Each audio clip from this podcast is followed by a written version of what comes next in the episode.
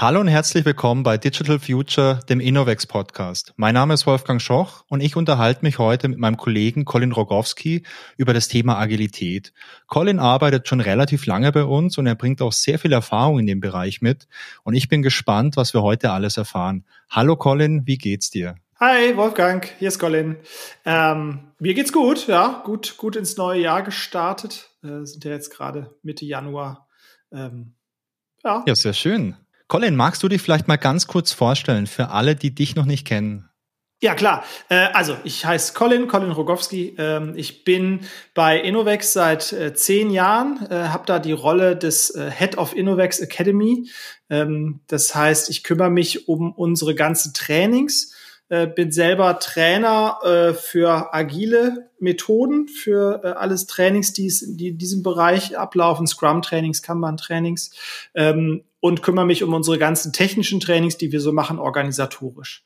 Äh, zudem bin ich auch noch Agile Coach, also ich trainiere nicht nur, sondern ich helfe auch Unternehmen agiler zu werden, äh, helfe Teams, agile Methoden einzuführen oder ganzen Bereichen sich zu agilisieren, also in irgendeiner Form das, das agile Mindset, die agile Philosophie ähm, für sich zu entdecken und zu, äh, zu etablieren.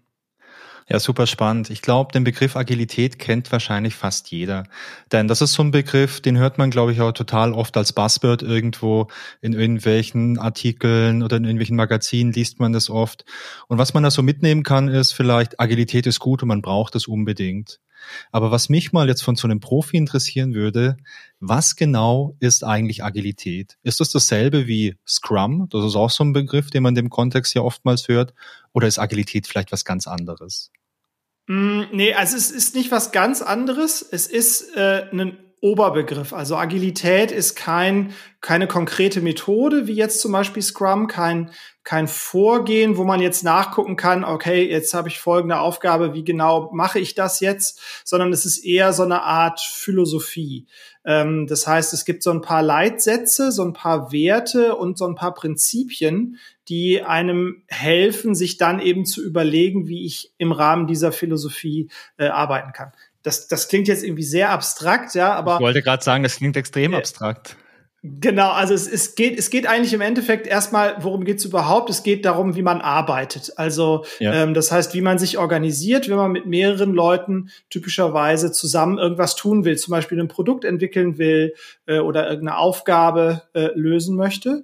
Und dann kann man das eben auf klassische Art und Weise tun. Das wäre da, dass man sich eben, äh, bevor man anfängt zu arbeiten, erstmal einen Plan überlegt, also sehr genau überlegt, was möchte ich eigentlich erreichen und was muss ich alles tun, um das zu erreichen, den vielleicht auch sogar aufschreibt und da so Arbeitspakete raus ableitet und diese Arbeitspakete verteilt, also wer macht wann was, dann kennt man vielleicht aus dem Arbeitsalltag auch so Projektpläne, die dann so äh, das auf einen Zeitstrahl irgendwie bringen, diese Arbeitspakete. Das heißt, man hat dann eine sehr detaillierte Vorstellung davon, wie diese Aufgabe, die man lösen möchte, wie man die eigentlich äh, bearbeitet, auch teilweise mehrere Monate oder sogar Jahre im Voraus. Das wäre so der klassische Weg, die, die klassische ja. Philosophie.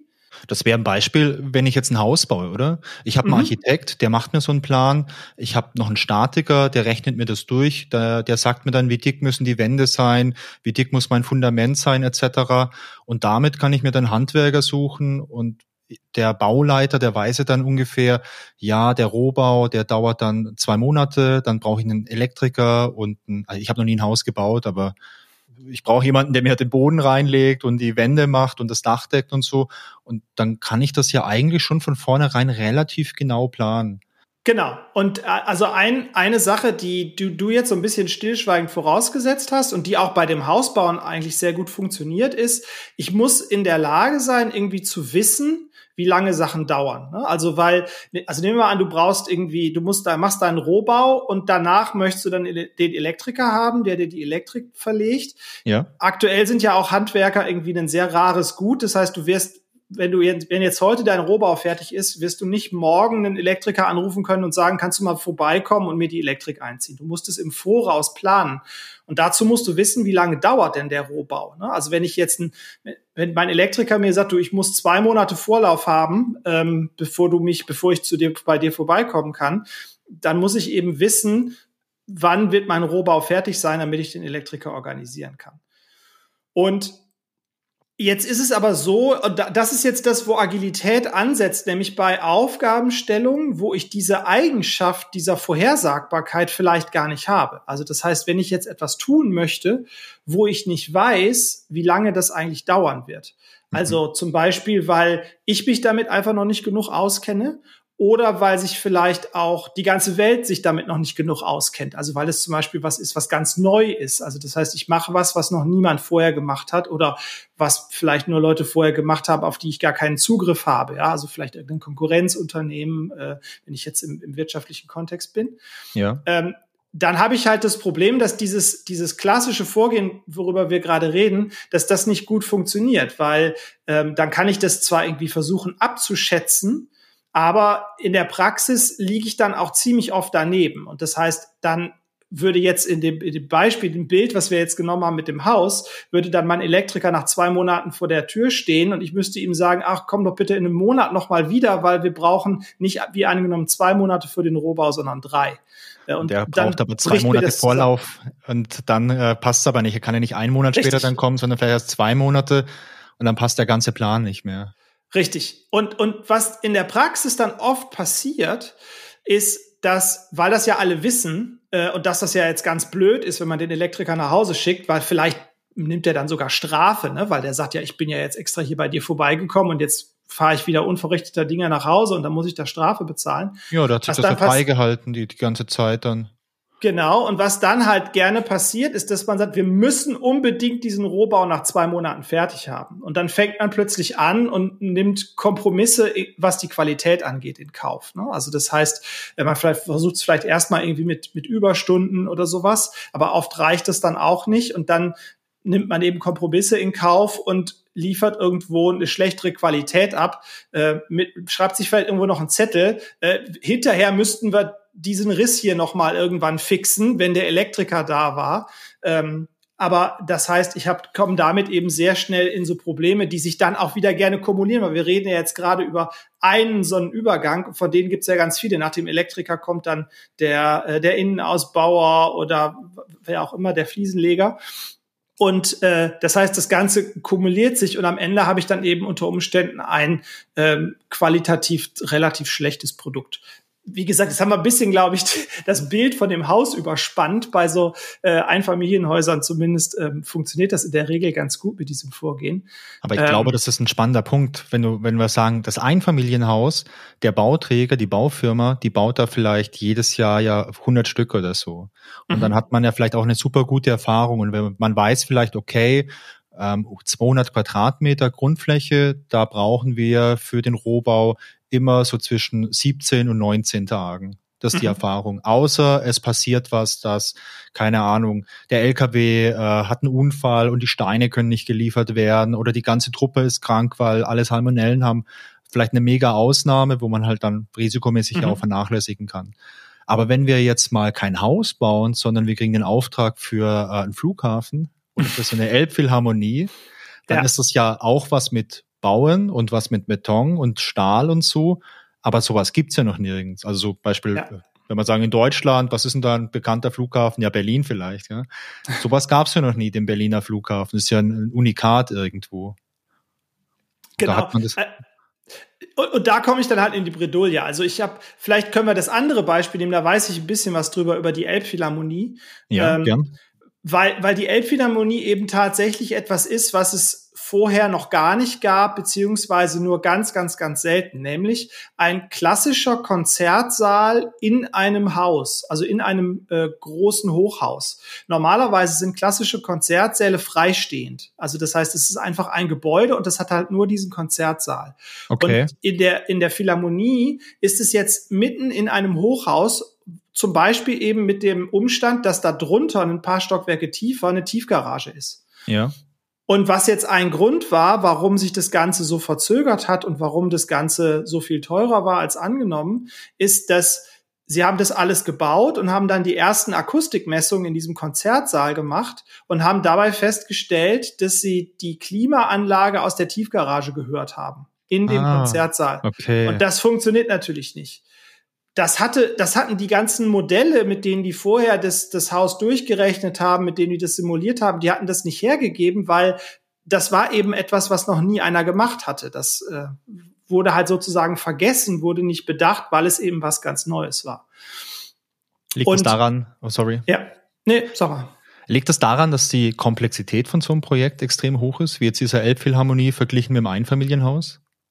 Äh, genau, also das ist, das ist ein weiterer Aspekt von, ähm, sag ich mal, Domänen oder Situationen, in denen eben man eben einen anderen Ansatz als dieses klassische Vorgehen braucht. Nämlich, wenn ich sehr viele Teile habe, die miteinander interagieren und die miteinander zusammenhängen. Ähm, ich kann, wo, dieses klassische Vorgehen funktioniert dann gut, wenn ich äh, das sogenannte Teile- und Herrsche-Pattern verwenden kann. Das heißt also, wenn ich mein Problem in einzelne Teilbereiche zerlegen kann und diese einzelnen Teile einzeln löse und sich dann sozusagen automatisch daraus die Lösung für mein Gesamtproblem ergibt. Ähm, ja, dafür müssen wieder relativ abstrakt, ja. Nehmen wir noch mal wieder das Haus. Bei ja. so einem Einfamilienhaus sind die ganzen ähm, Teilsysteme sind unabhängig voneinander. Also zum Beispiel meine Toilette und meine Spülung und mein Wasser funktioniert unabhängig von meinem Strom. Da gibt es ja. keine Wechselwirkung. Ja, das heißt also, wenn ich jetzt ähm, ich habe, nehmen wir mal an, ich habe irgendwie ein Problem und ich lasse einen Elektriker kommen und der bastelt da irgendwas, dann gehe geh ich nicht als erstes hin und überprüfe, ob jetzt meine Toilette immer noch funktioniert. Das, das weiß ich, die wird immer noch funktionieren, weil die beiden Systeme haben nichts miteinander zu tun. Bei komplexen Systemen habe ich potenziell diese Wechselwirkung. Also ich nehme jetzt mal so, so ein Beispiel, wo wir beide uns ja ganz gut mit auskennen, äh, nämlich die, die Software, ja. äh, Softwareentwicklung bei einem Softwareprogramm die einzelnen Bestandteile, sowas wie, da gibt's eine, eine GUI, einen Frontend, wo ich was sehe und da gibt's eine Datenbank im Hintergrund, wo irgendwelche Daten abgespeichert werden, die haben was miteinander zu tun. Das eine der ersten Sachen, die man macht, wenn man sagt, wir machen eine Änderung im Datenbanksystem, ist, man testet die GUI, ob die ja. immer noch funktioniert äh, und stellt sicher, dass die nicht durch diese äh, Änderung in der Datenbank plötzlich kaputt gegangen ist. Ähm, und das erhöht eben genau die, die Komplexität. Das heißt, ich bin dann plötzlich nicht mehr in der Lage, meine Aufgabenstellung in so Teilbereiche zu zerlegen und zu sagen, ich bearbeite diese schönen kleinen Teilbereiche. Unter Umständen werden die auch von ganz unterschiedlichen Leuten, von hochgradigen Spezialisten bearbeitet. Das geht dann plötzlich nicht mehr, weil ich immer Wechselwirkung habe, weil diese einzelnen Teile miteinander interagieren müssen und ich dann eben bei der Bearbeitung mich auch untereinander abstimmen muss und gucken muss, ähm, dass am Ende ein Gesamtergebnis dabei rauskommt, was ich gerne hätte. Mhm. Ja, das ist also, wenn man gerade vielleicht die Softwareentwicklung als Beispiel nimmt, das ist ja der Klassiker, dass es irgendwo einen kleinen Fehler gibt und dieser Fehler wird behoben und bei der Behebung des Fehlers achtet man genau darauf, oder wird was falsch berechnet oder irgendwas anderes ist falsch, aber durch die Behebung vom Fehler entsteht irgendwie ein anderer Fehler an einer ganz anderen Stelle, weil man gar nicht wusste, dass vielleicht in einer anderen Komponente eine Abhängigkeit besteht zu genau diesem Teil von deiner Software und wenn, wenn du eine große, eine große Anwendung hast, kennst du ja nicht alle Teile. Und äh, durch diese hohe Komplexität macht sowas halt auch sehr schwierig. Und deswegen ist es ja auch super wichtig, dass man solche Regressionstests durchführt, dass man so komplette Software testet, auch wenn man nur eine Kleinigkeit irgendwo verändert. Genau. Und Vielleicht jetzt ein ganz kurz so historisch, da kommt ja. die Agilität ja auch her. Also das heißt, diese Ideen, die kommen aus der Softwareentwicklung, die sind auch schon ziemlich alt, also Mitte der 90er Jahre äh, sind die entstanden. Ähm, ist eben diese Idee entstanden, dass es vielleicht eine, einen anderen Ansatz gibt, Software zu entwickeln, als diesen, den wir mit der Analogie des Hauses gerade beschrieben haben. Wie war denn und, die Situation damals in den 90ern, dass man sich überhaupt Gedanken darüber gemacht hat, hey, wir müssen was ändern? Denn wenn alles gut funktioniert, gibt es ja normal keinen Bedarf, was zu verändern. Ja, äh, also die, die war ziemlich schlecht. Also das heißt, ähm, es gibt da, äh, es gibt so ein paar Statistiken aus der Zeit, ähm, wo, wo man ablesen kann, dass einfach ein, ein äh, signifikanter Prozentsatz, also so 25 bis 30 Prozent der IT-Projekte komplett fehlgeschlagen sind. Also komplett fehlgeschlagen heißt jetzt nicht nur, das war dann am Ende teurer, als man dachte, oder das hat am Ende länger gedauert, als man dachte, sondern hat geendet mit einem Ergebnis, was man nicht verwenden konnte, also was nicht benutzbar war. Das heißt, wenn wir das übertragen auf das Bild mit dem Haus, würde das bedeuten, ich, ich baue mein Einfamilienhaus und habe am Ende eine unbewohnbare Ruine auf meinem Grundstück. Mhm. Das ist das gibt's vielleicht auch mal bei einem Einfamilienhaus, aber das ist dann, das wird dann auf jeden Fall schon mal in die Lokalnachrichten schaffen. Ja, also das ist, was, was sehr selten ist. Nee, das ist nicht jedes vierte Haus, genau. Und das, ähm, das heißt also, das war ein sehr signifikanter Anteil von Projekten, die so fehlgeschlagen sind. Ähm, und die, die Leute, die eben dann plötzlich Ideen hatten, dass man das doch irgendwie anders machen kann, die haben eben genau das gesehen und das war dann auch die der Auslöser. Ja, das waren also alles Praktiker. Das waren jetzt nicht irgendwie äh, Leute, die an den Unis gesessen haben und nach äh, und, und so na, an Prozessmodellierung oder so geforscht haben, sondern das waren einfach ähm, Leute in Softwareentwicklungsunternehmen, die sich eben überlegt haben, das muss doch irgendwie besser gehen und da eben ähm, diese einen anderen Ansatz entwickelt haben also vielleicht können wir auch da jetzt mal kurz den, den Schwenk hinkriegen. Jetzt haben wir über, über die, das, das Gegenbeispiel sozusagen geredet, also so wie, so wie es nicht funktioniert. Was ja. ist denn jetzt, was jetzt dieser neue Ansatz ist? Also ich bin total neugierig, was der neue Ansatz ist, Colin. Erzähl doch mal bitte. ge genau.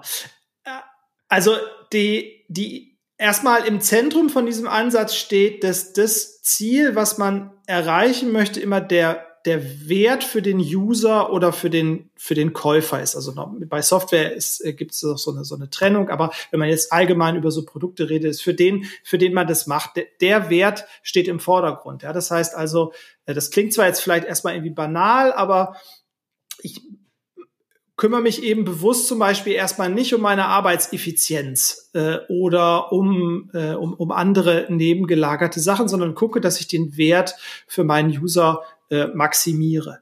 Ähm, das ist eine, eine Sache, die, äh, die im, im Fokus steht. Und was ich jetzt tun möchte, ist, ich muss, möchte gerne von meinem User, weil ja alles, weil ich für den alles tue, möchte ich möglichst früh und möglichst schnell Feedback kriegen, ob das, was ich da eigentlich jetzt gerade produziere, äh, ob das tatsächlich dem, das dem entspricht, äh, was er oder sie gerne hätte.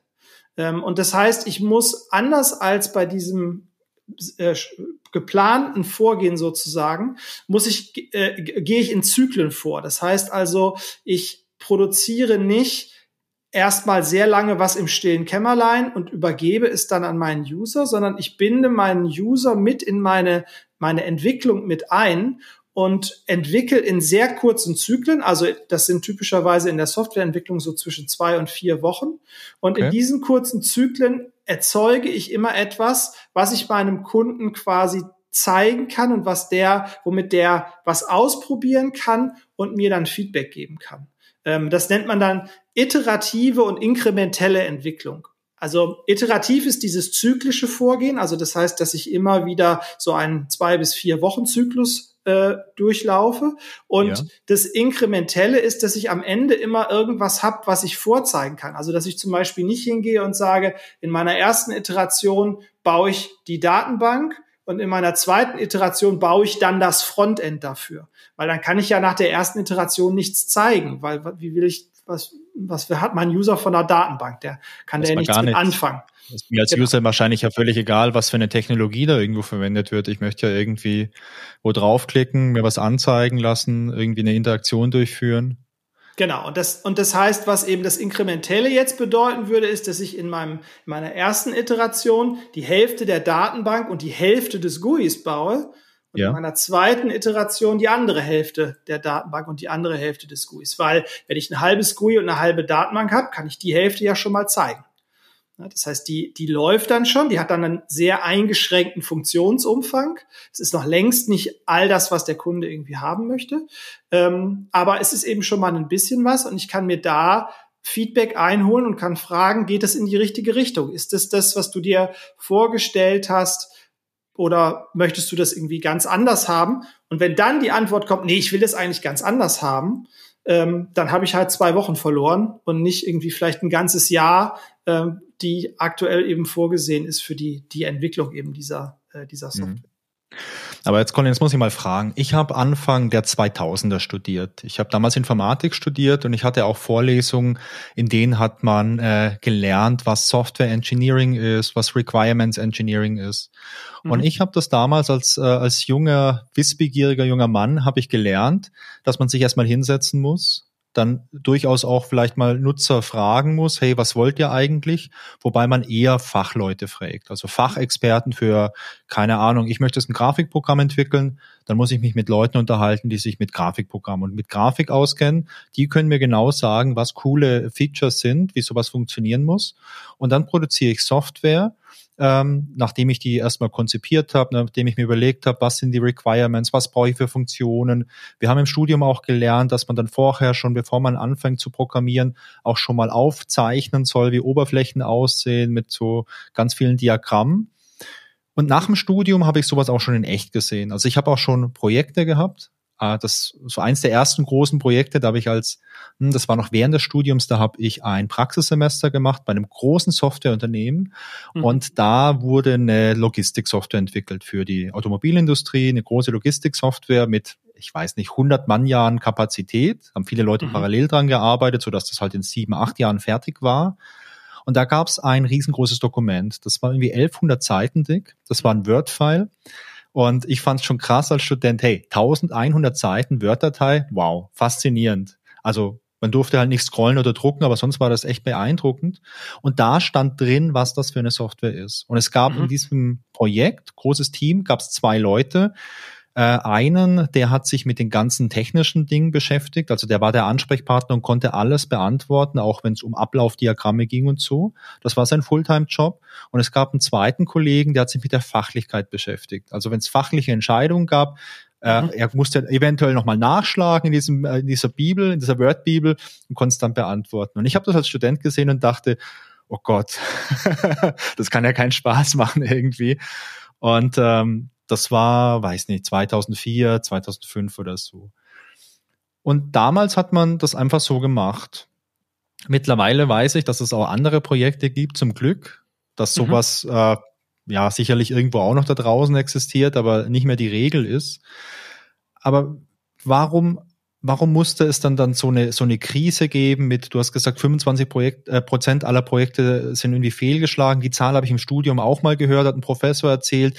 Ja 25 Prozent schlagen komplett fehl der Rest ist out of time oder out of budget. Mhm. das war für mich als äh, als jungen Kerl dann auch so total demotivierend so hey was studierst du hier eigentlich? Äh, was du später machst ist einfach wird nicht funktionieren. Also du wirst du wirst immer über die Stränge schlagen oder komplett scheitern. Aber warum, warum hat es dann so eine Krise gebraucht, bis jemand mal auf die Idee kam, hey, es macht vielleicht Sinn, mal mit den Leuten zusammenzuarbeiten, die die Software später benutzen, uns da regelmäßig vielleicht ein Feedback zu holen und es nicht drei, vier, fünf Jahre zu entwickeln und dann sagen, hey Leute, schaut mal, das haben wir jetzt gemacht. Ähm, benutzt das bitte und, und kauft es. Hast du da eine Ahnung, warum das, warum das äh, so, so einen Knall gebraucht hat, bis sich die Leute da Gedanken drüber gemacht haben? Na, ich weiß gar nicht, ob es, ob es wirklich ein Knall war. Also es war schon eine, eine etwas längere Entwicklung. Also ich habe ja gesagt, in der Mitte der 90er Jahre kamen die ersten Ideen auf. Das ja. fing dann so ab 2001 fing es an, in Amerika Mainstream zu werden. In Deutschland hat es dann noch, noch mal wieder länger gedauert. Also ich hätte gesagt, so Mainstream hat in Deutschland vielleicht so 2010, 12 oder so angefangen. Und mit Mainstream ja. meine ich, dass die Leute, wie du eingangs gesagt hast, wissen, was Agilität ist. Ne? Also so 2010 habe ich noch äh, Kunden gehabt, da bin ich hingegangen und musste wirklich ganz bei Null anfangen, weil die das Wort noch nie gehört hatten, ja, weil das für die ein ganz, ganz komisches neues Konzept war.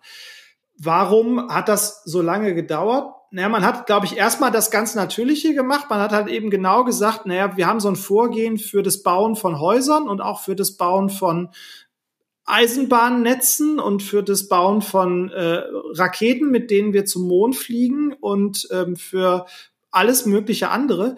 Und das nehmen wir natürlich jetzt auch für dieses neue Ding, was es da jetzt gibt, nämlich Software. Also klar gab Softwareentwicklung auch schon irgendwie äh, länger, aber das hat ja dann so auch sukzessive in den 80er, 90er Jahren dann so richtig an Fahrt aufgenommen, mhm. ähm, dass äh, mit, mit, dem, mit dem Personalcomputer und so, dass es da eben auch äh, sehr, sehr viel Softwareentwicklung gab. Und da, und da, und Software hat halt eben die Besonderheit, dass Software eigentlich immer einzigartig ist. Also ich baue ja nur eine Software dann, wenn ich nicht eine, beste eine bestehende schon verwenden kann. Also es ist, es sind ganz, ganz wenige Ausnahmefälle, dass ich sage, ich will eigentlich exakt genau die haben, aber die ist mir zu teuer, also programmiere ich die mir nach. Also das gibt es ja. eigentlich fast gar nicht, weil in der Regel ist das Nachprogrammieren immer teurer, als dafür jetzt irgendwie die ähm, die Lizenzen oder so zu bezahlen. Und das heißt, ich will ja immer was haben, was es sonst überhaupt gar nicht gibt, weil die Vervielfältigung ja umsonst ist. Das ist eben was ganz anderes als bei physikalischen Produkten, wo ich ja sagen kann, naja, ich muss zwar einmal eins entwickeln, aber danach möchte ich das gerne hunderttausendmal oder eine Million Mal eine identische Kopie davon produzieren. Und das ist aber auch dann das Ding, was ich verkaufe. Ähm, während bei Software eben mit dem Entwickeln hört es dann auf. Ne? Also ich brauche, ich spare mir einen, einen riesengroßen Schritt äh, und habe damit jetzt auch das erste Mal eigentlich überhaupt die Möglichkeit, den User so einzubinden.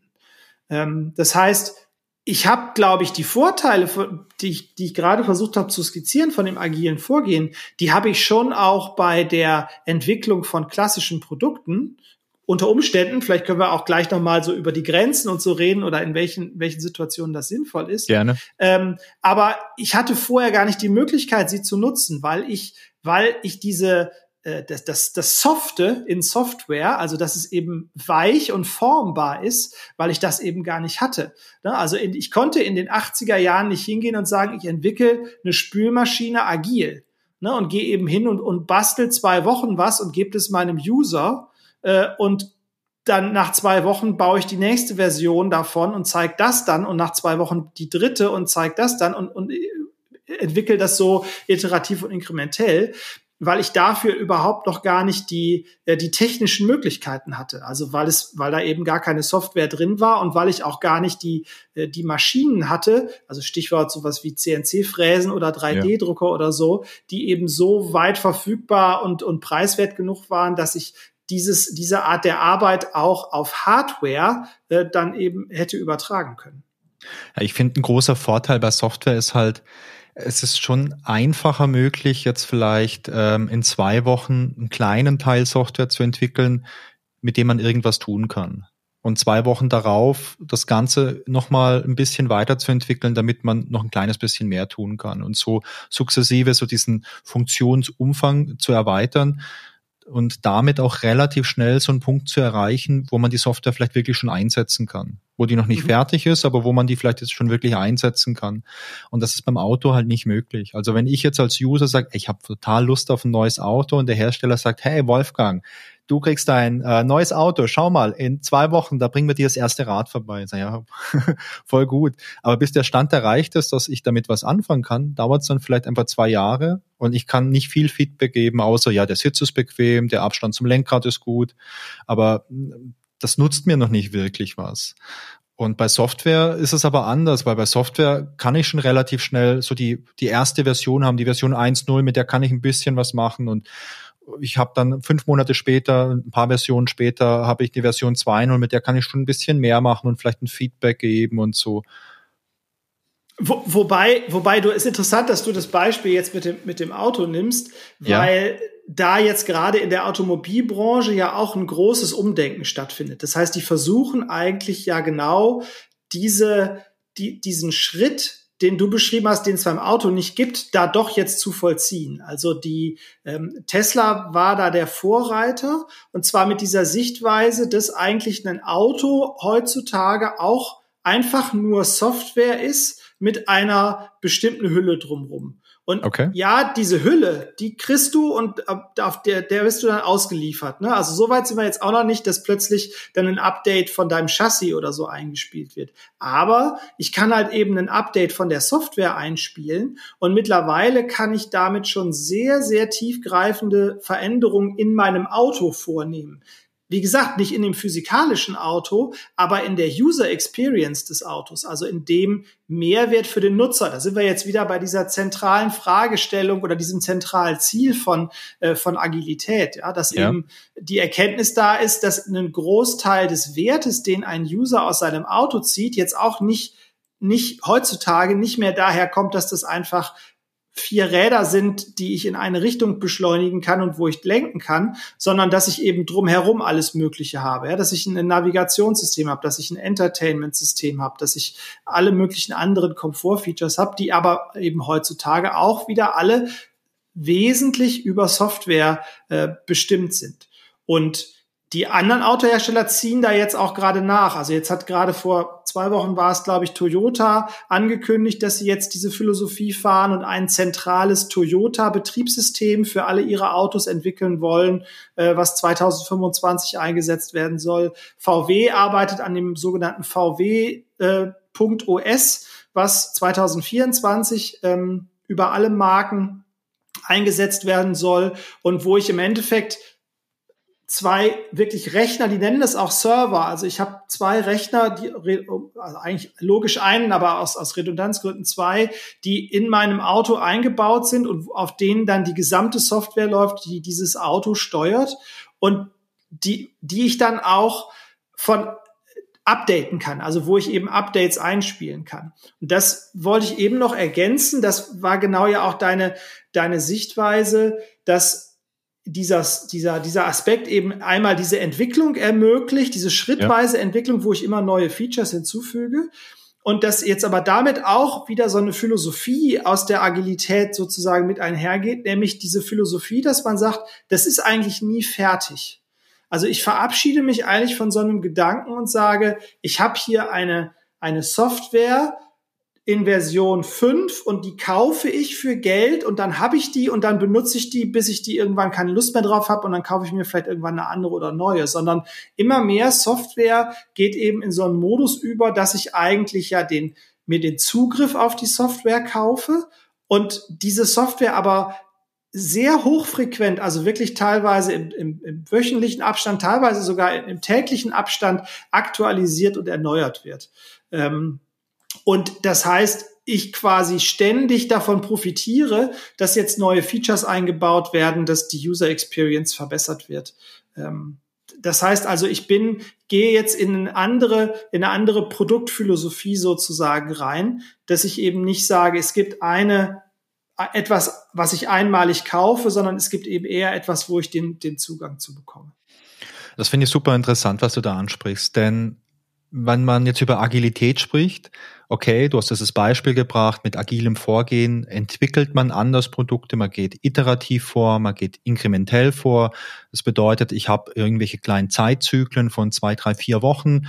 Am Ende von so einem Zyklus steht immer eine kleine verbesserte Version oder ein bisschen mehr und so mache ich dann Step by Step by Step entwickle weiter, hol mir Feedback von meinen zukünftigen Usern, kann nochmal nachsteuern und habe eben nicht mehr erst einen großen Plan, der vielleicht, also wenn ich an dieses Monster Word-File zurückdenke, das war ja sicherlich ein, zwei, drei, vier, fünf Jahre Arbeit, was ja brutal viel Geld kostet auch. Also ich investiere nicht mehr am Anfang die ganze Zeit, um einen Plan zu machen und führe den dann aus bis zum bitteren Ende, sondern ich mache vielleicht so einen groben Plan oder eine, weiß nicht, eine Vision vielleicht, so, hey, ich möchte, in, keine Ahnung, lass uns das Beispiel mit dem Auto nehmen. Okay, ich möchte so eine Hardware-Plattform haben, der Chassis mit den äh, Computern drin und meine Vision ist, dass es hier alle möglichen coolen Funktionalitäten gibt und ich habe vielleicht jetzt auch schon die Idee für 20 verschiedene Sachen, die man machen könnte. Aber trotzdem schaue ich dann immer auch auf das Feedback, zum Beispiel, weiß nicht, mit so einem Auto könnte man ja schauen, was wird überhaupt verwendet, wie häufig wird was verwendet oder Benutzerumfragen könnte man machen etc.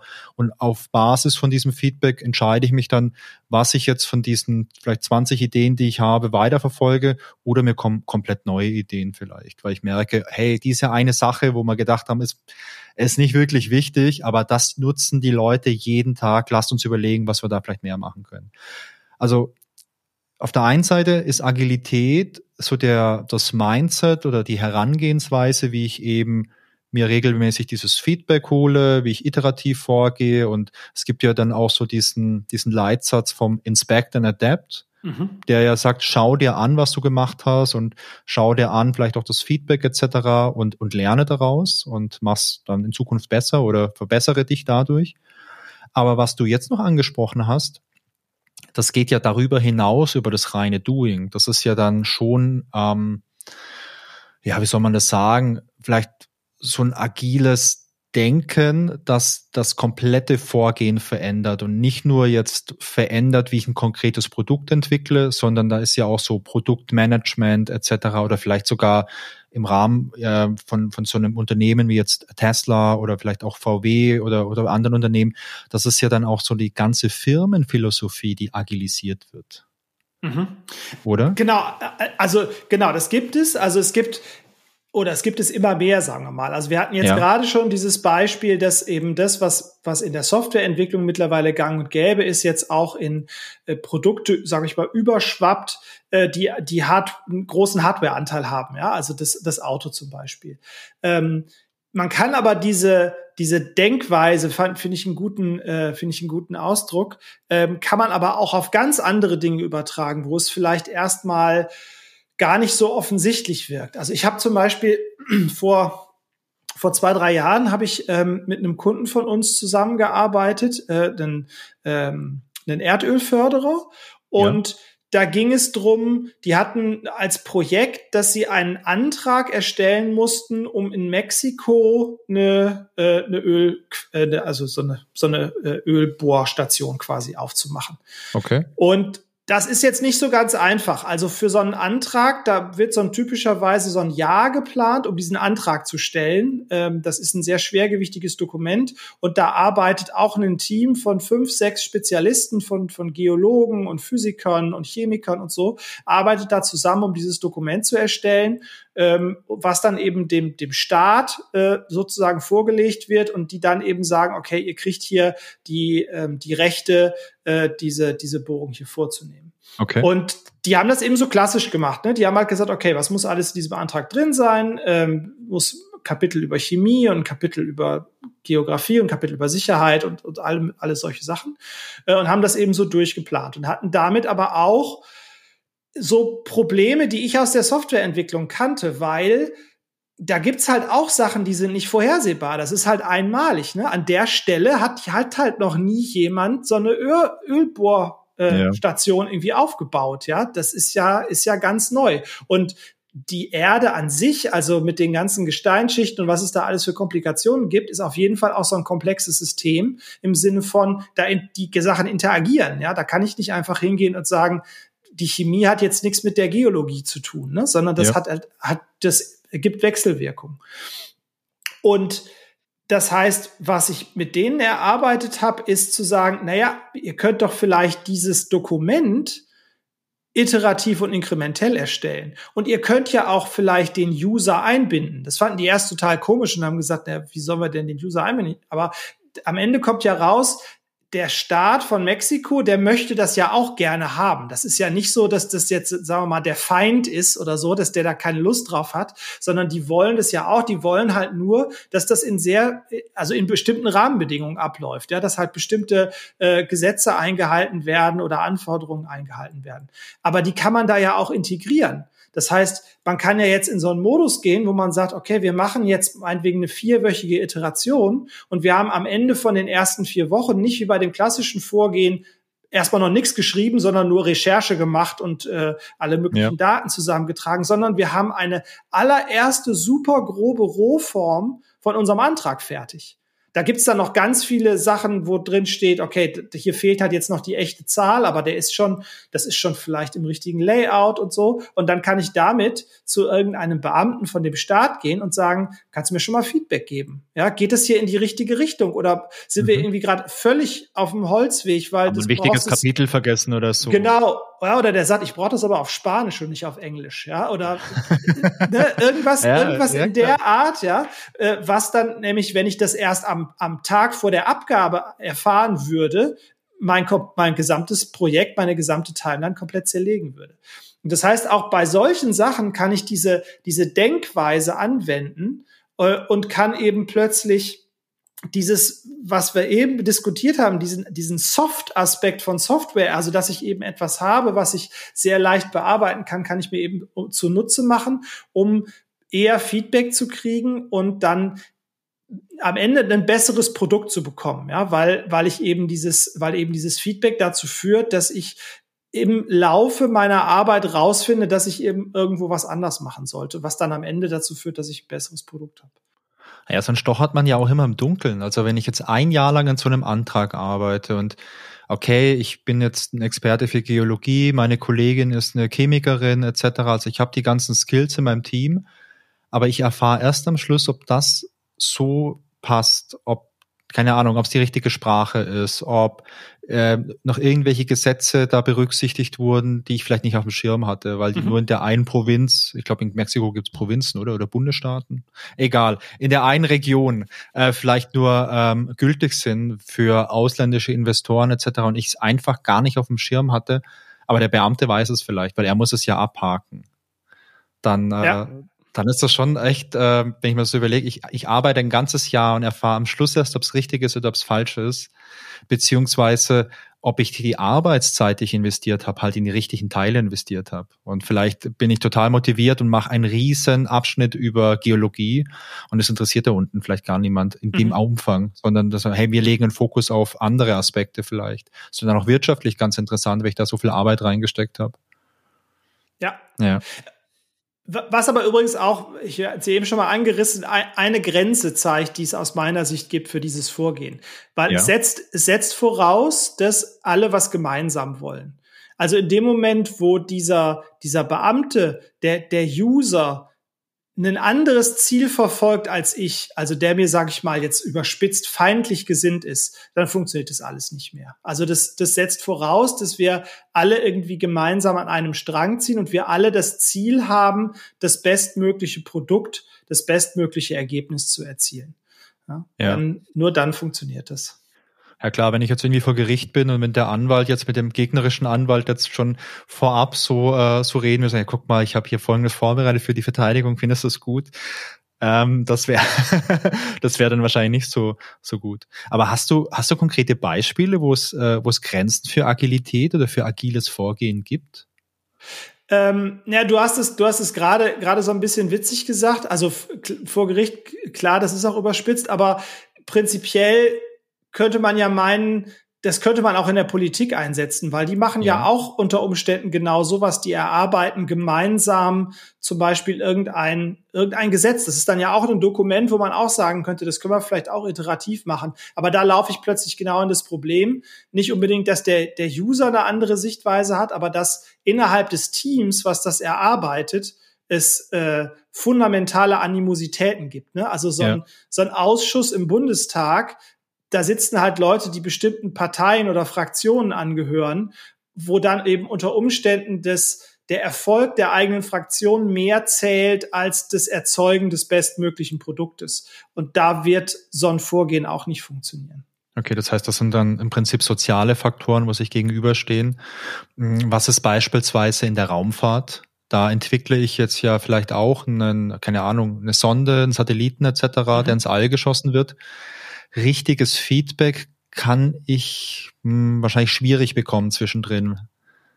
Naja, also würde ich nicht sagen. Also Oder? Also ich würde schon sagen, dass auch so, sagen wir mal, moderne Raumfahrtunternehmen wie SpaceX, dass die ja. auch schon eher einen agilen Ansatz fahren als einen anderen. Also die, ähm, die probieren eben auch einfach viel aus. Ja, das heißt also, da ist, da ist das Feedback sozusagen, ob, ob, ob man Satellit ins All schafft oder nicht. Ne, aber das heißt, die haben einfach sehr viele, ähm, die, die verschießen sozusagen sehr viele Raketen, äh, weil sie dadurch was lernen. Also weil sie dadurch das Feedback kriegen, okay, das hat jetzt nicht funktioniert. Das heißt, wir müssen jetzt nochmal wieder iterieren.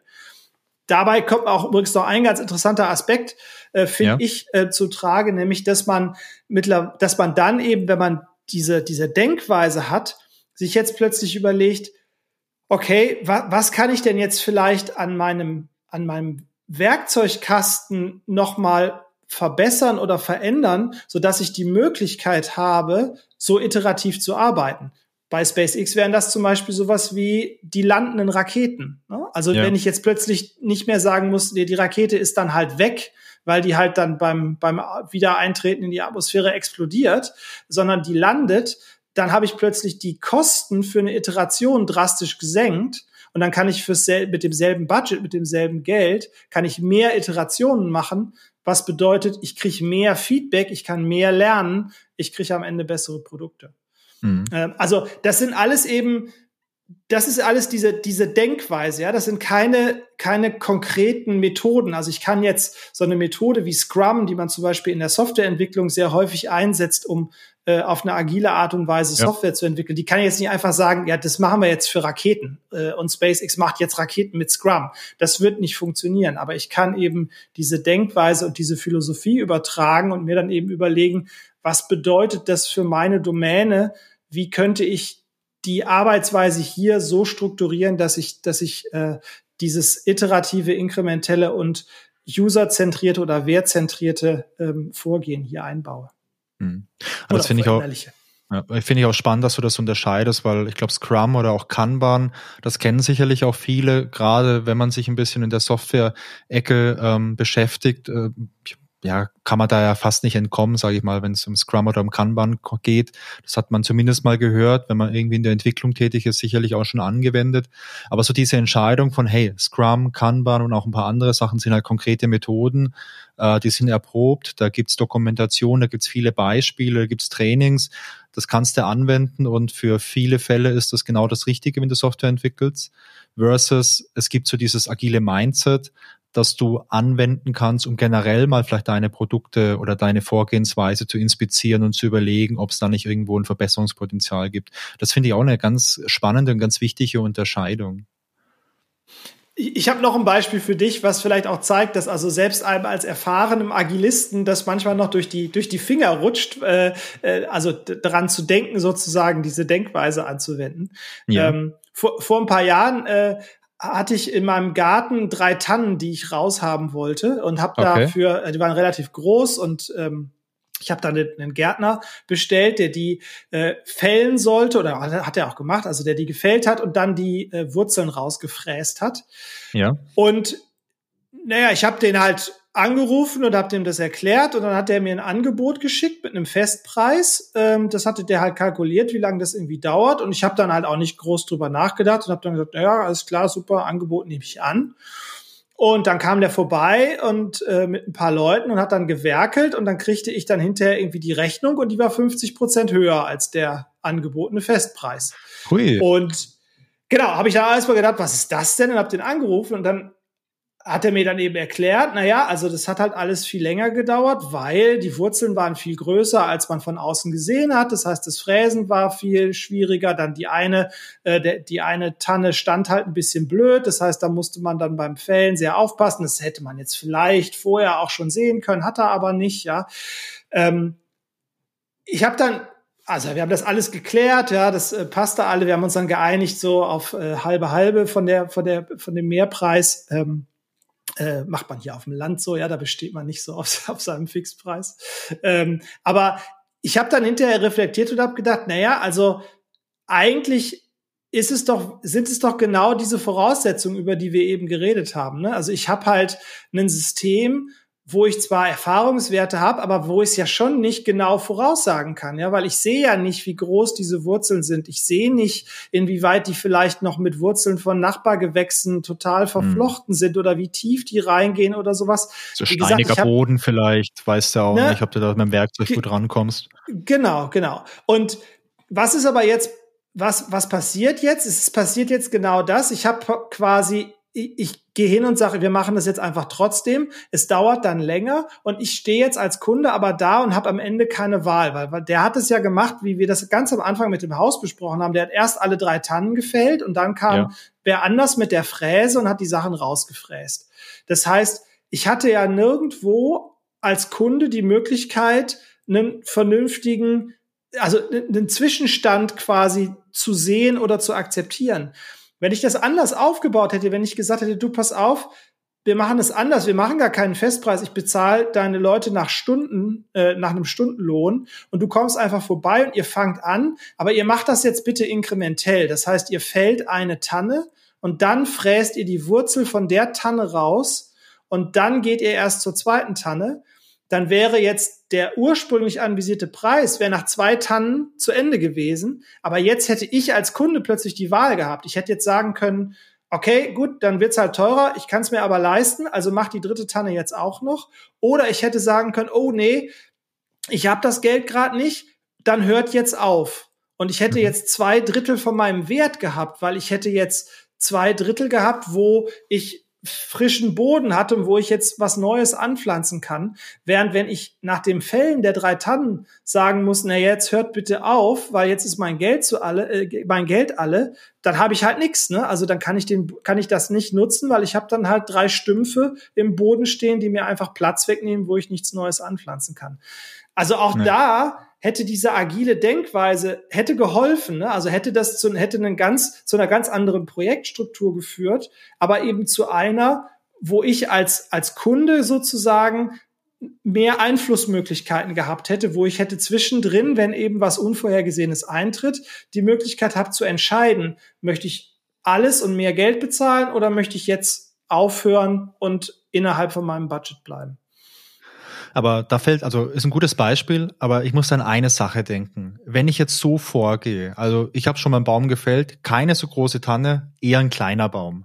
Also da war auch keine Lebensgefahr involviert. Mhm. Aber wenn ich jetzt rangehe und ich, äh, ich fälle einen Baum, ich hole die Fräse, ich fräse den Wurzelballen raus, dann mache ich wieder schön Erde rein, mache das schön, ich sähe dir noch ein bisschen äh, Gras ein, dass das alles toll ist. Baum Nummer eins ist fertig. Das dauert eine gewisse Zeit.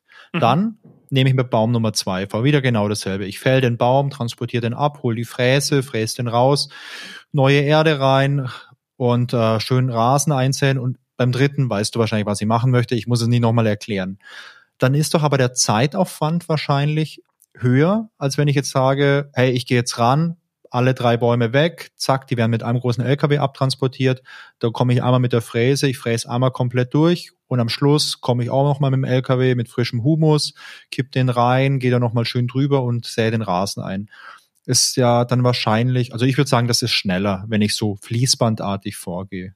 Mhm. Ähm, ist dann nicht oft aber vielleicht auch ein Argument zu sagen, okay, Agilität ist natürlich schön und gut, aber es ist teurer, als wenn wir so klassisch vorgehen, weil wir klassisch, okay, manchmal klappt es vielleicht nicht so gut und vielleicht müssen wir doch noch ein bisschen mehr ins Requirements Engineering investieren. Aber wenn wir die Arbeit gut machen, ist es dann nicht vielleicht doch ähm, günstiger und, und und dadurch auch besser, weil für Wirtschaftsunternehmen mhm. ist es natürlich immer ein ganz großes Argument, äh, möglichst günstig einfach zu sein. Ja, definitiv. Also das, das stimmt. Das ist tatsächlich so. Also jetzt in diesem Beispiel mit dem Baum, äh, mit den Bäumen bei mir im Garten, das wäre dann am Ende teurer gewesen. Ähm, also wahrscheinlich. Ich habe das, hab das ja dann nur leider nur einmal gemacht. Jetzt sind sie ja weg, die Tannen. Ne? Das, du musst neue einsehen, ja. dann lang warten und dann ein schönes Experiment starten, Colin. genau, genau. Äh, nee, also das heißt, das ist, ist definitiv so. Äh, das, ist dann, das ist dann teurer. Dafür bekomme ich aber auch was. Und zwar, was ich dafür bekomme, ist eine Risikominimierung. Ja, also, äh, und das ist ja was, was auch gerade mir im wirtschaftlichen Kontext relativ viel wert ist. Also jetzt kann man natürlich sagen, ähm, wenn ich ein Projekt habe, was mit einer Wahrscheinlichkeit von äh, 70 Prozent funktioniert, ähm, ja. während versus ich habe ein Projekt, was mit einer Wahrscheinlichkeit von 90 Prozent funktioniert, naja, dann darf halt letzteres rein betriebswirtschaftlich gerechnet 20 Prozentpunkte teurer sein. Ne? Aber so ist es ja auch irgendwie nicht, weil ich verliere ja quasi zusätzlich auch noch Zeit. Also dieses Projekt, was ich dann äh, in den Sand gesetzt habe, ist ja nicht nur, dass ich die Kosten abschreiben muss, sondern ich gelange halt zum Beispiel gegenüber meinem Wettbewerb noch immer weiter ins Hintertreffen, ja, weil mir jetzt diese Innovation, die ich eigentlich damit erstellen wollte für mein Produkt, jetzt plötzlich fehlt. Und ähm, was in der Regel bei diesen Berechnungen rauskommt, ist, dass der äh, der, der Effizienzverlust, den ich durch diese agile Vorgehensweise bekomme, dass der viel stärker aufgewogen wird durch den sogenannten Effektivitätsgewinn. Also das heißt, dass ich am Ende durch die, die Risikominimierung und vor allen Dingen durch die Möglichkeit, zwischendurch einzugreifen und Feedback zu geben und dann ein besseres Produkt zu bekommen, dass ich das am Ende dreimal wieder draußen habe. Das, weil das ist ein, ein weiterer Aspekt. Ich habe jetzt über die Risikominimierung gesprochen. Das habe ich bei meinen Tannen auch. Was jetzt bei, bei dem Tannenbeispiel nicht so vorkommt, ist eben genau dieses, dass ich ja nach jedem Inkrement ein Feedback geben kann, was dann wiederum das Endresultat beeinflusst von meinem Produkt, ja. Und das heißt, wenn ich das eben sehr oft mache, also wenn mein Projekt ein Jahr geht und ähm, ich jetzt zwei, zweiwöchigen Iterationen arbeite und dann zwölf, äh Quatsch, 24 solcher Iterationen mache, 25 solcher Iterationen mache, dann habe ich 25 Mal die Gelegenheit gehabt, das Endresultat zu beeinflussen. Und dann wird aller Wahrscheinlichkeit nach das Endresultat wesentlich wertvoller sein, wesentlich besser sein als das, was ich mir ganz am Anfang des Jahres irgendwie vorgestellt habe. Und damit gleiche ich dann durch diese, dadurch, dass der Wert von meinem Endergebnis viel höher ist, gleiche ich dreimal aus, dass äh, der Weg dahin vielleicht ein bisschen ineffizienter war, als wenn ich ganz genau, als wenn ich das nach dem klassischen Vorgehen irgendwie strukturiert hätte. Okay, das bedeutet dann, es ist jetzt nicht unbedingt billiger, also wirtschaftlich betrachtet, wenn ich jetzt ein agiles Vorgehen äh, nehme, aber ich habe den großen Vorteil, dass ich am Schluss keine Überraschung habe. Denn es kann ja dann vielleicht mit dem klassischen Vorgehen so sein, ich entwickle ein Jahr und ich habe dann vielleicht ein Produkt, das echt cool ist, aber der User sagt, jo, ähm, das trifft jetzt gar nicht irgendwie meine Anforderungen, also damit kann ich nichts anfangen. Und die Überraschung, die nimmt man sicher durch dieses agile Vorgehen. Denn wenn ich alle zwei Wochen Feedback bekomme, dann ist es unmöglich, dass nach einem Jahr der Benutzer sagt, äh, nö, das ist was komplett Falsches, damit kann ich nichts anfangen. Genau, genau. Also es ist, ist also vielleicht um es mal so ganz, ganz plastisch zu machen, wenn ich im klassischen Vorgehen vielleicht sage, mit 800 Euro entwickle ich was, was 1500 Euro wert ist, und ich dann im agilen Vorgehen hingehe und sage, mit 1000 Euro entwickle ich was, was 2000 Euro wert ist, dann habe ich zwar höhere Kosten, also bin nicht so effizient, habe aber am Ende einen höheren Wert erzielt. Ja. Hm. Also so ein Punkt, der da vielleicht ein bisschen reinspielt, den ich so aus meiner Berufspraxis auch kenne. Ich habe immer wieder mal in Projekten, in denen wir jetzt irgendwie beim Kunden waren, wo der Kunde jetzt nicht so viel Erfahrung hatte mit so Agilität, äh, wo wir aber dann gesagt haben, ja, aber wir arbeiten agil, weil wir glauben halt einfach daran, dass es das beste Vorgehen ist, um Software zu entwickeln, mit der man später auch was anfangen kann. Und dadurch ist das ja auch äh, die beste Art, wie man vertrauensvoll mit dem Geld umgehen kann, das ein Kunde irgendwo investiert. Weil man wirklich sagen kann, okay, schau mal, Kunde, alle zwei Wochen kannst du es anschauen und du hast am Schluss keine Riesenüberraschung. Aber ich habe da oft immer so auf der einen Seite verspürt, dass Kunden da super interessiert waren vor allem die Leute, mit denen man so direkt zusammengearbeitet hat, also wie Projektleiter etc., Leute aus irgendwelchen Abteilungen, mit denen man viel zu tun hatte, dass die Leute oft extrem interessiert waren, weil es was Neues war und weil sich das spannend anhört. Auch von irgendwie von Management habe ich das oft auch so erlebt, dass man da interessiert war aber dann trotzdem am Schluss oft so die Auswahl kam, ja, ähm, cool, können wir gerne machen, agil, ähm, aber wir brauchen trotzdem ein Festpreisangebot denn äh, sonst äh, können wir das intern nicht abrechnen, nicht beantragen, nicht bewilligen etc. Ähm, kennst du wahrscheinlich auch aus deiner Berufserfahrung? Das ist ja. eine Situation, wie, wie kann man denn mit sowas umgehen? Wenn man auf der einen Seite sagt, wir als Dienstleister, wir möchten agil arbeiten, weil wir halt keine Wasserfallprojekte machen, weil wir glauben nicht, dass das funktioniert. Mhm. Vielleicht mal abgesehen von irgendwelchen Spezialsachen. Es kann ja sein, dass es irgendwelche Spezialcases gibt, wo jetzt vielleicht das Wasserfallvorgehen besser ist. Mhm. Kleine Dinge, die nicht komplex sind, etc. Aber beim klassischen Softwareprojekt, das wir so machen, kommt es ja schon immer wieder mal vor, dass man auch sagt, ähm, dass der Kunde sagt, okay, haben wir Lust drauf, würden wir gerne mit euch machen, aber nur als Festpreisprojekt. Mhm. Wie kann man denn da in der Praxis mit umgehen, dass man die beiden ähm, ja, Welten irgendwie zusammenführt, dass es sich für jeden gut anfühlt? Ja, ähm, genau, also das, das haben wir, haben wir bei uns ganz oft und es gibt aber aus aus meiner Perspektive eigentlich eine relativ äh, elegante und einfache Lösung, nämlich ähm, was man, was man macht, ist, man kann die, die Zeit und damit ja auch das Budget äh, einfach sehr hart limitieren. Also äh, ja. Softwareentwicklung ist ja auch noch so eine, so eine besondere Eigenschaft. Man hat ja quasi keine Hardwarekosten, sondern das heißt, man hat ja eigentlich nur die, die Kosten für die Entwickler und damit habe ich ist Zeit gleich Geld, ja. Ähm, und das heißt, wenn ich die Zeit limitiere und die Anzahl der Personen in dem Projekt konstant ist, dann habe ich damit auch mein mein Budget limitiert und habe damit sozusagen einen festen Preis. Was man, wovon man sich jetzt so ein bisschen lösen muss, ist genau dieses 1100 Seiten Dokument, äh, was du ja. geschrieben hast. Also wo exakt genau drin steht, was ich für diesen Preis bekomme.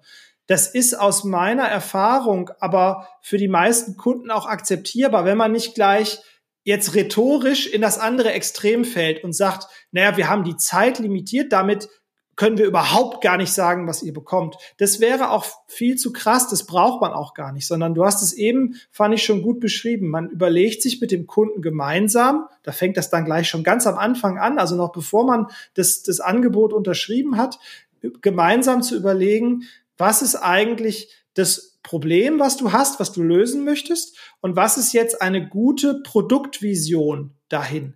Und das heißt, das, was man dann vereinbart, ist zu sagen, okay, du hast, wie viel Geld hast du? Du hast Geld für, für ein Jahr. Also machen wir einen festen Preis für dieses Geld. Wir arbeiten ein Jahr und wir sind uns sicher, aufgrund unserer Erfahrung, aufgrund der Leute, die wir haben, dass wir eine Software entwickelt bekommen, die dein Problem löst bis zum Ende des Jahres.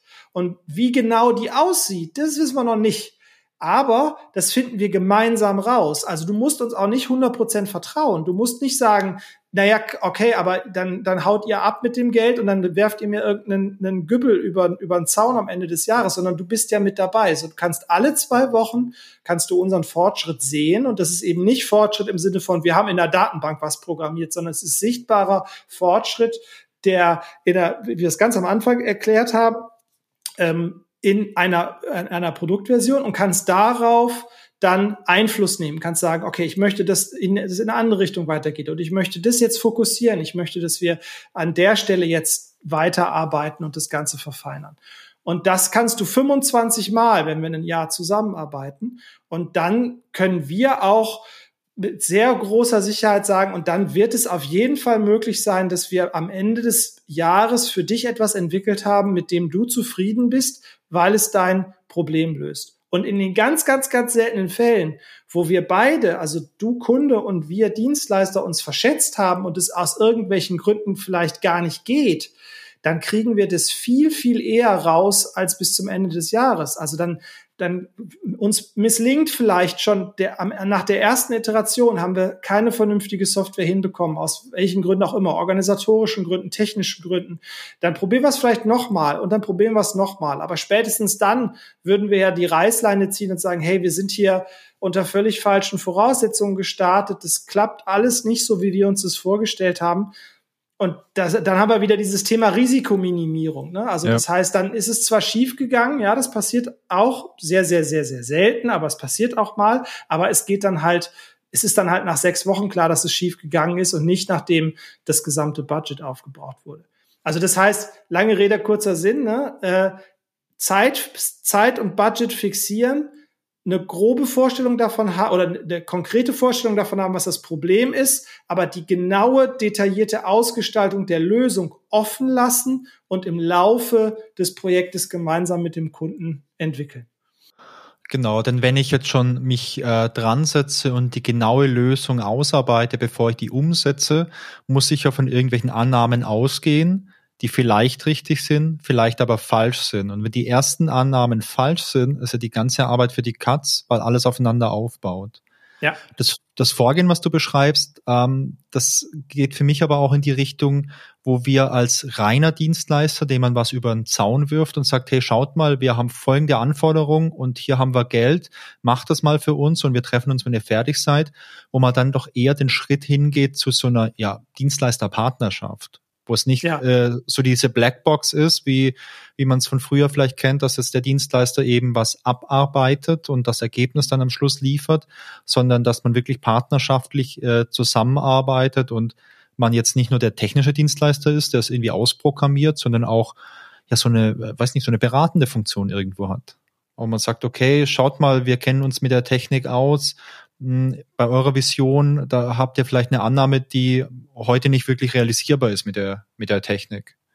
Genau, aber andersrum ist es genauso. Also es ist wirklich ein, ein partnerschaftliches Verhältnis. Wir, wir konzentrieren uns ja bei Innovex auf Technologien. Äh, das heißt ja. also, wir haben Experten, die sich in den diversen Technologien richtig gut auskennen. Wir haben kein ausgeprägtes Branchen-Know-how, sag ich mal. Ja, also wir haben jetzt nicht Leute, die jetzt ähm, sich besonders gut in der Bankenbranche auskennen äh, oder die sich jetzt besonders gut in der ähm, weiß ich nicht, in der Medizinbranche oder so auskennen, ähm, sondern wir haben, äh, wir haben eben Leute, die sich sehr gut in der Technik auskennen, wo dann aber wirklich tolle Lösungen entstehen und dass auch die Projekte sind, auf die wir dann immer am, am stolzesten sind, ist, wenn wir es eben schaffen oder wenn wir eben diese partnerschaftliche Beziehung mit unserem Kunden haben, der dann sein, sein Fachwissen und Fach-Know-how reinbringt und wir unser Technik-Know-how einbringen und das bedingt sich gegenseitig. Ne? Also die, die best, bei den besten Produkten habe ich eben genau zwischen diesen beiden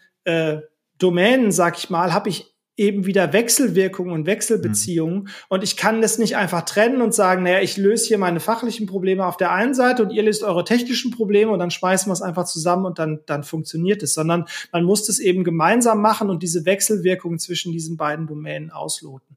Und dann werden das, werden das richtig coole Projekte. Ja, das war so, wenn ich in meiner Projekthistorie so zurückdenke, das waren auch immer für mich die coolsten Projekte, wo man dann nach einigen Wochen oder Monaten zu dem Punkt erreicht hat, dass man versteht, was, was der Kunde eigentlich möchte. Keine Ahnung, wenn es jetzt die Finanzbranche ist und das ist ein Thema, wo ich mich gar nie, gar nie ausgekannt habe. Aber ich habe mal ein Projekt gehabt in der Finanzbranche und es hat teilweise echt lange gedauert, um da manche Dinge zu verstehen, weil die unglaublich kompliziert waren für mich.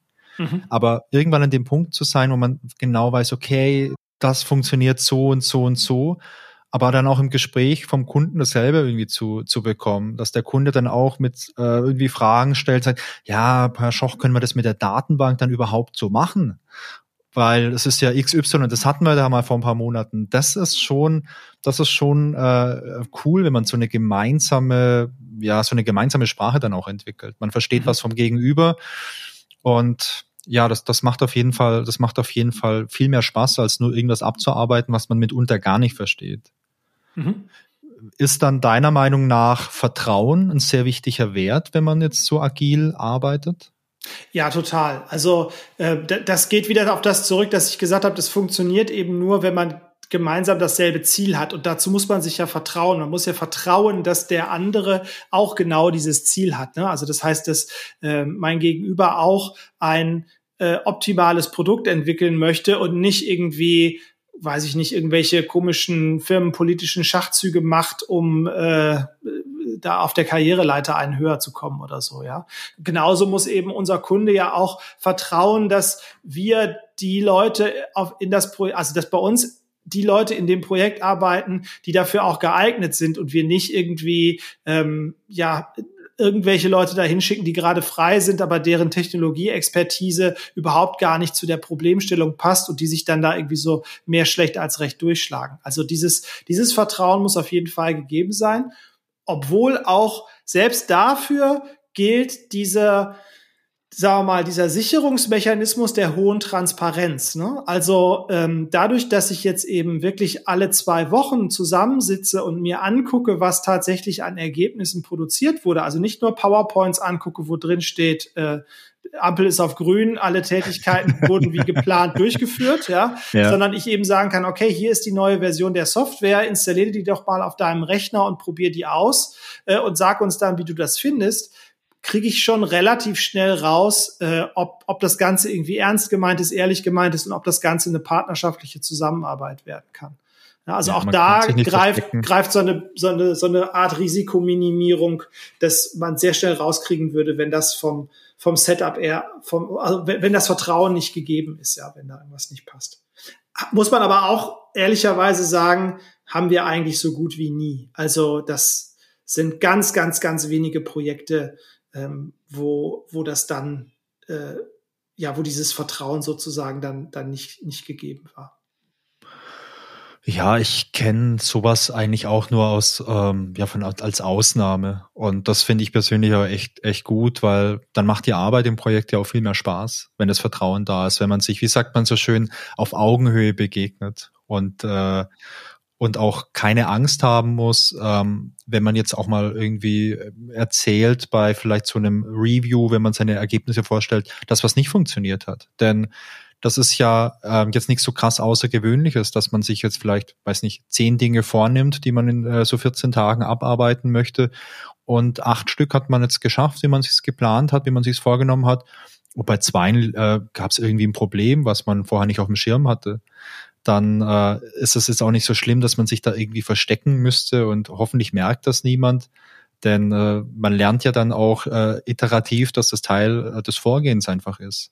Mhm. Und man spricht drüber und lernt daraus auch was und man spricht drüber und sagt, okay, äh, wir haben herausgefunden, wir haben unterschätzt ähm, die Leistungsfähigkeit von der Datenbank. Da kann man nur so und so viel äh, Daten reinstecken, das war Maximum, das wussten wir nicht. Deswegen mussten wir jetzt eine zweite Datenbank irgendwie installieren oder so. Und das ist ja eigentlich auch eine tolle Erkenntnis, wo man dann später davon profitieren kann, wenn es wieder vielleicht in dem Bereich was gibt. Ja, ja, vor allen Dingen, weil ich meine, was, was wäre die, was wäre die, die, die Alternative? Ne? Also die Alternative, was wir ganz am Anfang auch hatten im klassischen Vorgehen, ist dann oft zu sagen, nee, wir haben versprochen, dass wir die Datenbank bis da und dahin fertig kriegen. Also müssen wir das jetzt auch tun. Und dann wird dann eben genau drüber hinweggewischt, dass die vielleicht jetzt dafür nicht geeignet ist und dass man da im Vorfeld vielleicht auch was falsch gemacht hat, ja, also sich falsch informiert hat, dass die, die Datenbank eigentlich tun müsste, aber sie tut es dann jetzt halt doch nicht. Und dann kriege ich eben ein mangelhaftes Produkt. Ne? Also das heißt, ja. dann äh, gehe ich eben hin und sage, auf, aufgrund des Zeitdrucks akzeptiere ich, dass ich hier noch Baustellen in meinem Produkt habe und das rächt sich halt irgendwann und dadurch kriege ich dann genau diese, diese hohen Fehlschlagsquoten und habe am Ende eben eine Software, die so viele Mängel hat, dass sie de facto nicht einsetzbar ist und nicht funktioniert. Hm. Ja, ich meine, wenn man Vertrauen hat und partnerschaftlich miteinander arbeitet, dann ist es ja auch okay, über Fehler zu reden. Denn ich meine, du bist ein Mensch, bin ich mir relativ sicher, ich bin auch einer und wir machen halt deswegen auch einfach Fehler. Und die Frage ist ja nicht, ob man einen Fehler macht, sondern wann man einen Fehler macht und was man daraus lernt. Und ich glaube, so gute Fehlerkultur ist für mich auch ein ganz wichtiger Teil von diesem agilen Mindset, dass man einfach das akzeptiert und das Beste draus macht. Colin, zum Schluss, gibt's noch irgendwas ganz Wichtiges, das wir vergessen haben? Auch oh, bei Agilität. Nee, ich glaube, ich glaube, was wir, was wir halt gestresst haben, was mir eben auch immer wichtig ist, also es gibt im, im Englischen oder in englischen Foren, in englischsprachigen Kreisen sozusagen wird oft diese, dieser Unterschied gemacht zwischen doing agile und being agile. Und was mir immer wichtig ist, ist, dass die eigentliche Idee ist zu sagen, I'm being agile. Also das heißt, es ist eine, eine, wie du es gesagt hast, eine Denkweise, eine, eine, eine Philosophie, die aus bestimmten Werten und Prinzipien ähm, aufgebaut ist und eben nicht ein starres Regelwerk, ähm, wie das eben auch manchmal so verkauft wird, ja, wo ich irgendwie einen Satz von 20 Regeln habe und die muss ich befolgen und dadurch kriege ich dann am Ende das perfekte Produkt. Wenn man das macht, wird es nicht funktionieren. Man hat dann vielleicht erste kleine Erfolgserlebnisse, aber am Ende wird es nicht mhm. funktionieren. Man muss eben diese, diese Denkweise verstehen und dann für sich etwas Eigenes entwickeln, was für den eigenen Kontext, für die eigenen Menschen, die involviert sind, für die, für die Aufgabenstellung, die man bearbeiten muss, äh, dann eben passt. Also, being agile. Das ist ein sehr schönes Schlusswort. Ja, wäre wirklich super spannend, Colin. Äh, vielleicht zum Ende hin, wenn man jetzt richtig Lust bekommen hat auf Agilität, auf das agile Mindset und so weiter. Hast du vielleicht eine Empfehlung für ein gutes Buch, mit dem man das alles noch ein bisschen vertiefen kann? Ja, tatsächlich. Es gibt äh, ein Buch, das nennt sich Management Y, also Management Y ähm, von äh, Ulf Brandes, Pascal Gemmer, Holger Koschek und Lydia Schildgen ähm, im, im Campus Verlag. Äh, das ist so ein sehr schöner Überblick. Vor allen Dingen geht es auch genau um diese Idee der, der agilen Philosophie. Ähm, das heißt also, da geht es jetzt nicht genau darum, wie funktioniert Scrum, wie funktioniert Kanban oder so, sondern eben, was stecken da eigentlich für, für Werte dahinter und äh, wie, wie kann man in diese, in diese Denkweise reinkommen. Äh, das äh, lässt, sich, lässt sich gut lesen ähm, und bietet einen guten Einstieg. Klingt sehr spannend und ich würde das Buch dann auch verlinken hier in den Show Notes, dann kann man sich einfacher anschauen. Colin, vielen Dank, war ein super interessantes Gespräch. Danke dir, Wolfgang, für die Einladung. Hat mir auch sehr viel Spaß gemacht. Sehr gerne und natürlich auch gerne wieder. Und vielen Dank fürs Zuhören. Äh, wenn ihr Feedback habt, dann erreicht ihr mich unter podcast.innovex.de oder in den sozialen Medien, beispielsweise auf dem Instagram-Account von Innovex. Vielen Dank fürs Zuhören und bis zum nächsten Mal. Tschüss.